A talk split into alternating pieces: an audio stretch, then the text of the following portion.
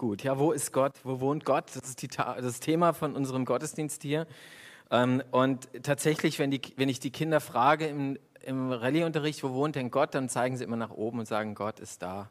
Gott ist im Himmel. Ne, Im Himmel. Ähm, Ganz interessant, das Missverständnis haben ja ähm, viele, interessanterweise sogar erwachsene Menschen. Es gab einen Menschen, der ist Juri Gagarin, vielleicht habt ihr das Zitat schon mal gelesen. Es wird ihm nachgesagt, ich muss sagen, ist nicht 100% gesichert, aber er ist ein Astronaut gewesen, russischer. Und er kam zurück von der Weltraummission und sagte, ich bin da oben gewesen im Himmel und ich habe Gott nicht gesehen, ich habe keinen Engel gesehen, ich habe keinen Thron Gottes gesehen und deshalb ist die Hoffnung der Christen ein Plunder. Das, da ist in Wirklichkeit einfach nichts. Ja, das ist so seine Sicht gewesen. Vielleicht wurde sie ihn auch von dem kommunistischen Regime in den Mund gelegt, man weiß es nicht so ganz genau. Und trotzdem sieht man im Zitat das Missverständnis. Ähm, Im Englischen kennen wir eine schöne Unterscheidung zwischen Sky und Heaven, ja. Dann ist es relativ klar, den Engländern, die sind ein bisschen schlauer als wir, wir haben nur ein Wort für den Himmel, ja, für den Wohnort Gottes sozusagen, aber trotzdem die Frage, lasst uns mal nachdenken, wo ist Gott zu verorten? Kann ich ihn verorten? Ist er irgendwo an einem Ort festzumachen? Vielleicht ja doch irgendwie. Ich will euch erzählen vom König Salomo. König Salomo, äh, großer König Israels und hat, bekommt von Gott einen Auftrag. Er bekommt den Auftrag, einen Tempel zu bauen. Das hat er schon seinem Vater, dem König David, versprochen, dass irgendwann ein Wohnort Gottes entstehen soll in Jerusalem, mitten in Jerusalem, der Tempel. Und tatsächlich, der Tempel wird gebaut und es hat aber auch folgenden Hintergrund. Das Problem war in Israel damals, dass in Israel die Menschen schon Gott verehren wollten und ihm die Ehre geben wollten, aber sie hatten eben keinen Ort und dann sind sie auf die Anhöhen gegangen um Israel um Jerusalem herum und haben dort an alten Götzenopferstätten sich getroffen und haben gedacht, da finden sie Gott und dort verehren wir Gott. Also da, wo sozusagen die Völker, die vor ihnen dort waren, die kanaanitischen Völker, äh, ihre Götzen angebetet haben, dort sind sie hingegangen, sind hingepilgert und haben dort ihren Gott verehrt. Das Problem ist, dass es zu einer Vermischung kam zwischen einem Aberglauben und dem Glauben an den allmächtigen, einzig wahren Gott Israels. Und das war ein echtes Problem. Und deswegen, das war mit ein Grund, dass Gott gesagt hat, lasst uns einen Tempel bauen oder Salomo sagt, ich baue einen Tempel, damit unmissverständlich klar ist, es gibt eine klare Trennung. Da gibt es diesen Gott Israels, diesen Gott des Himmels und der Erde, diesen allmächtigen Gott und der wird angebetet im Tempel in Jerusalem. Und klar abgegrenzt von den heidnischen Gottheiten, die in der Umgebung ähm, sozusagen verehrt worden sind. Ein Ort, an dem ich Gott anbete. Und dann dauert es sieben, sieben Jahre lang und dann wird der Tempel fertiggestellt, nach sieben Jahren. Und dann wird er eingeweiht. Und in, bei dieser Einweihung betet Salomo, der König Salomo, der freut sich wie ein, wie ein Kind, ja, und betet jetzt. Und da steht, und dann trat Salomo vor den, vor, vor den Augen der versammelten Israeliten an den Altar des Herrn, erhob seine Hände zum Himmel und betete, Herr, du Gott Israels, es gibt keinen Gott wie dich, Weder im Himmel noch auf der Erde. Also merkt ihr, das ist schon eine Abgrenzung. Es gibt diesen einen wahren Gott, der einzig, der eine Gott. Du hältst den Bund, den du mit deinem Volk geschlossen hast, und erweist allen deine Güte und Liebe, die dir von ganzem Herzen dienen. Und so hast du auch deine Zusage eingehalten, die du meinem Vater David gegeben hast. Also die Zusage, es wird ein Tempel kommen, ein Wohnort Gottes. Was du ihm damals versprachst, hast du nun in die Tat umgesetzt, wie wir alle heute sehen. Ja, du Gott Israels, bitte erfüll alles, was du meinem Vater David, deinem Diener, versprochen hast. Jedoch, kann Gott überhaupt auf der Erde wohnen? Ist nicht sogar der Himmel zu klein, dich zu fassen? Geschweige denn dieses Haus, das ich gebaut habe? Trotzdem bitte ich dich, Herr mein Gott, höre meine Rufen und weise meine Bitten nicht zurück. Erhöre das Gebet, das ich heute in aller Demut an dich richte. Ganz spannend, Salomo baut einen Wohnort Gottes und zeigt, gleichzeitig ist ihm etwas bewusst. Und das seht ihr hier in diesem Gebet. Was sagt er da? Kann Gott überhaupt auf der Erde wohnen? Ist nicht sogar der Himmel zu klein, dich zu fassen, geschweige denn dieses Haus, das ich jetzt gebaut habe?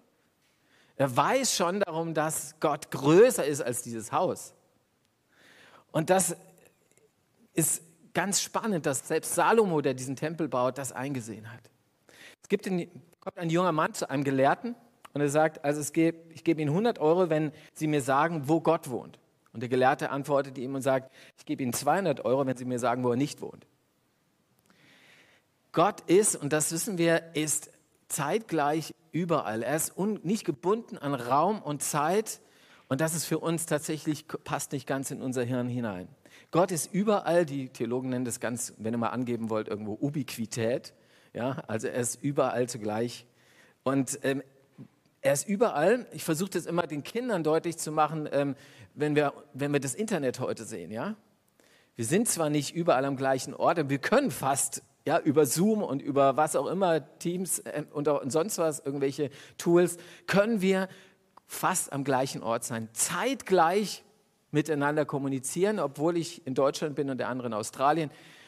Und auch wenn das nur eine kleine kleines äh, Hilfskonstruktion ist, aber es nähert uns dem ein bisschen an, was es bedeutet, dass Gott an vielen Orten, an allen Orten zugleich sein kann. Und es ist nur eine Annäherung, trotzdem vielleicht eine Hilfe.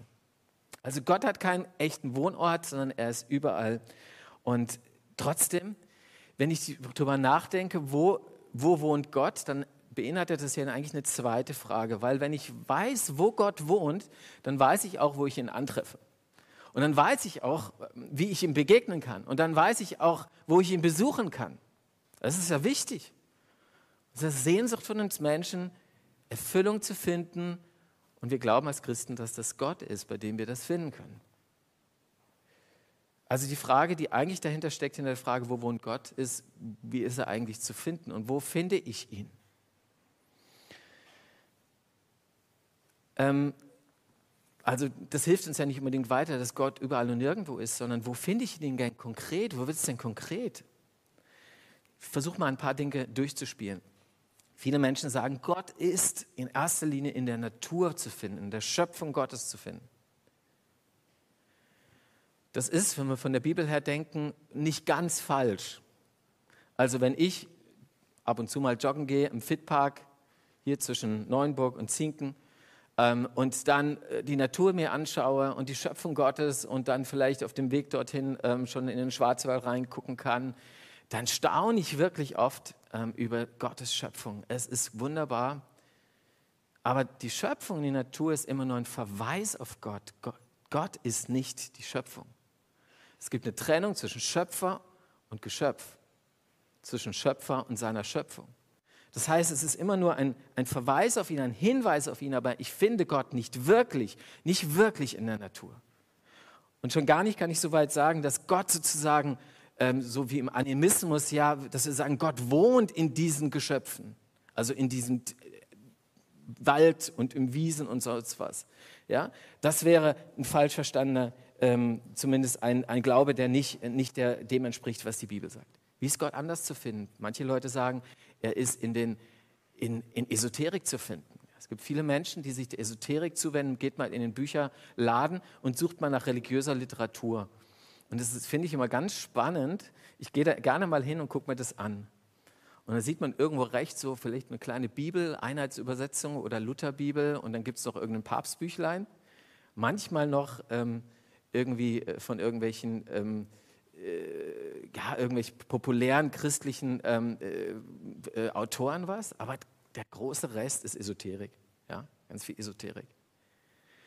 Und äh, da sieht man ja ein Bedürfnis Menschen suchen Gott und suchen Gott in der Esoterik.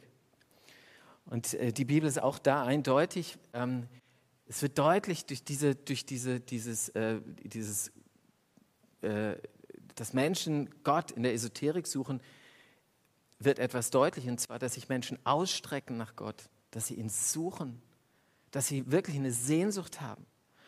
Und dieser große Angebot an Esoterik ist ein, ein, ein Hinweis darauf, dass dass da diese Sehnsucht da ist und dass Gott in uns diese Sehnsucht hineingelegt hat. Die Sehnsucht nach ihm, die Sehnsucht nach Erfüllung. Aber letztendlich finde ich Gott nicht in der Esoterik, also nicht in Horoskopen, nicht in, ähm, in Reiki-Praktiken, nicht in, äh, beim, bei einem Wahrsager, nicht in Amuletten oder in Talismännern oder sonst was. Da ist auch die Bibel eindeutig. Sie sind alles nur ein Zeichen dafür, dass wir diese Sehnsucht haben. Also sie verweisen schon insofern auch auf Gott. Und dann sagen andere, ja, Gott ist in allen Religionen zu finden. Das ist ein heikles Thema, ich weiß. Aber auch das ist es, was bedeutet Religion? Religion ist eigentlich nichts anderes wie bei Esoterik auch. Religion bedeutet, dass der Mensch sich ausstreckt nach Gott. Er möchte Gott finden, er möchte Erfüllung finden, er möchte Heilung finden, er möchte Frieden finden, er möchte Sinn für mein, sein Leben finden, er möchte letzte Geborgenheit und er streckt sich aus nach Gott und tut alles dafür, um ihn zu finden. Und deswegen sind die Religionen dieser Welt auch nochmal ein Ausdruck davon, dass der Mensch diese Sehnsucht im Herzen trägt, die Gott in uns hineingelegt hat. Von daher ein Fingerzeig auf Gott hin. Aber mehr auch nicht. Interessanterweise würde ich nämlich sagen, der christliche Glaube ist eigentlich keine Religion. Der christliche Glaube, da geht es nicht darum, dass wir uns nach Gott ausstrecken, sondern Gott streckt sich nach uns aus. Er streckt sich nach uns aus. Er macht sich klein in Jesus, stirbt für uns am Kreuz, steht von den Toten auf. Und er geht in den Himmel und wird dort als König herrschen. Das ist unser Gott. Ein Gott, der Sehnsucht nach uns hat und unsere, ja, unsere Lehre füllen will. Das ist der Unterschied zu allen Religionen. Dass dieser Gott ist, der zu uns hinabkommt, der sich hinabstreckt nach uns. Und deswegen hat jemand mal ganz gut gesagt, es war ein, äh, ein Pfarrerkollege, er sagte mal Folgendes, er sagte, ähm, ganz zu finden ist, lässt sich, ganz finden lässt sich Gott nur in seinem Sohn Jesus Christus. Das ist das Spannende, Gott bindet sich nicht an einen Ort, das ist ganz klar, Gott ist überall aber er bindet sich an eine Person. Er macht unmissverständlich in der Bibel klar, zu finden bin ich in diesem Jesus Christus, der sich auf den Weg gemacht hat zu mir, um mir zu zeigen, dass ja, wo es wirklich Erfüllung für mein Leben gibt.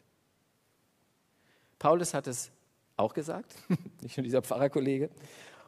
Hört man mal, Kolosser 2, 8 und 9 heißt es, fallt nicht auf Weltanschauungen und Hirngespenste herein, All das haben sich Menschen ausgedacht, aber hinter ihren Gedanken stehen dunkle Mächte und nicht Christus. Der ist ja schon ziemlich hart im Abgrenzen. Ne?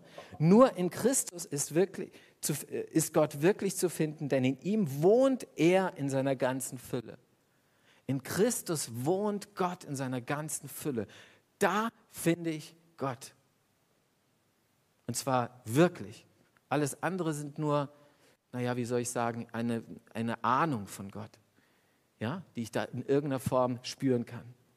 Aber in diesem Jesus finde ich Gott ganz. Und das ist wichtig. Und heute feiern wir Himmelfahrt.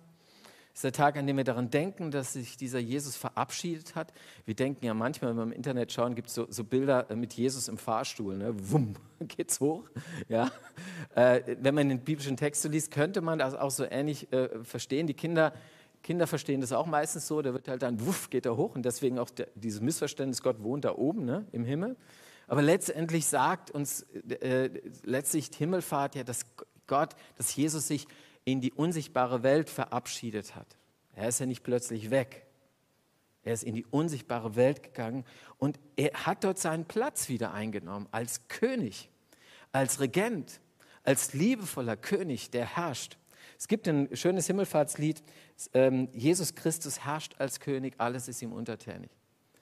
Jesus Christus herrscht als König. Wenn wir Himmelfahrt feiern, dann wissen wir, da ist dieser König, der über allem steht und bei dem wir Erfüllung für unser Leben finden. Und an diesen König, Jesus, hat sich Gott gebunden. Da ist er zu finden.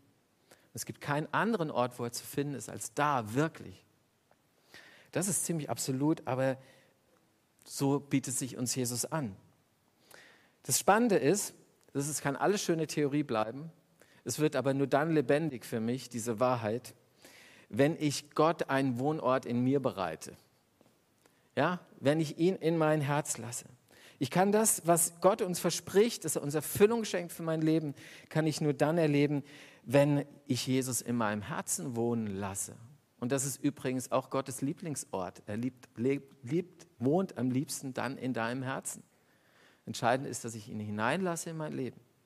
Und ich weiß, ich kenne das von mir, dass es Zeiten gibt, da neige ich dazu, ihn rauszudrängen. Und wir sagen, ja gut, komm, was brauche ich dich groß?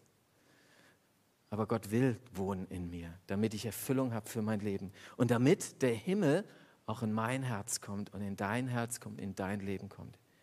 Amen.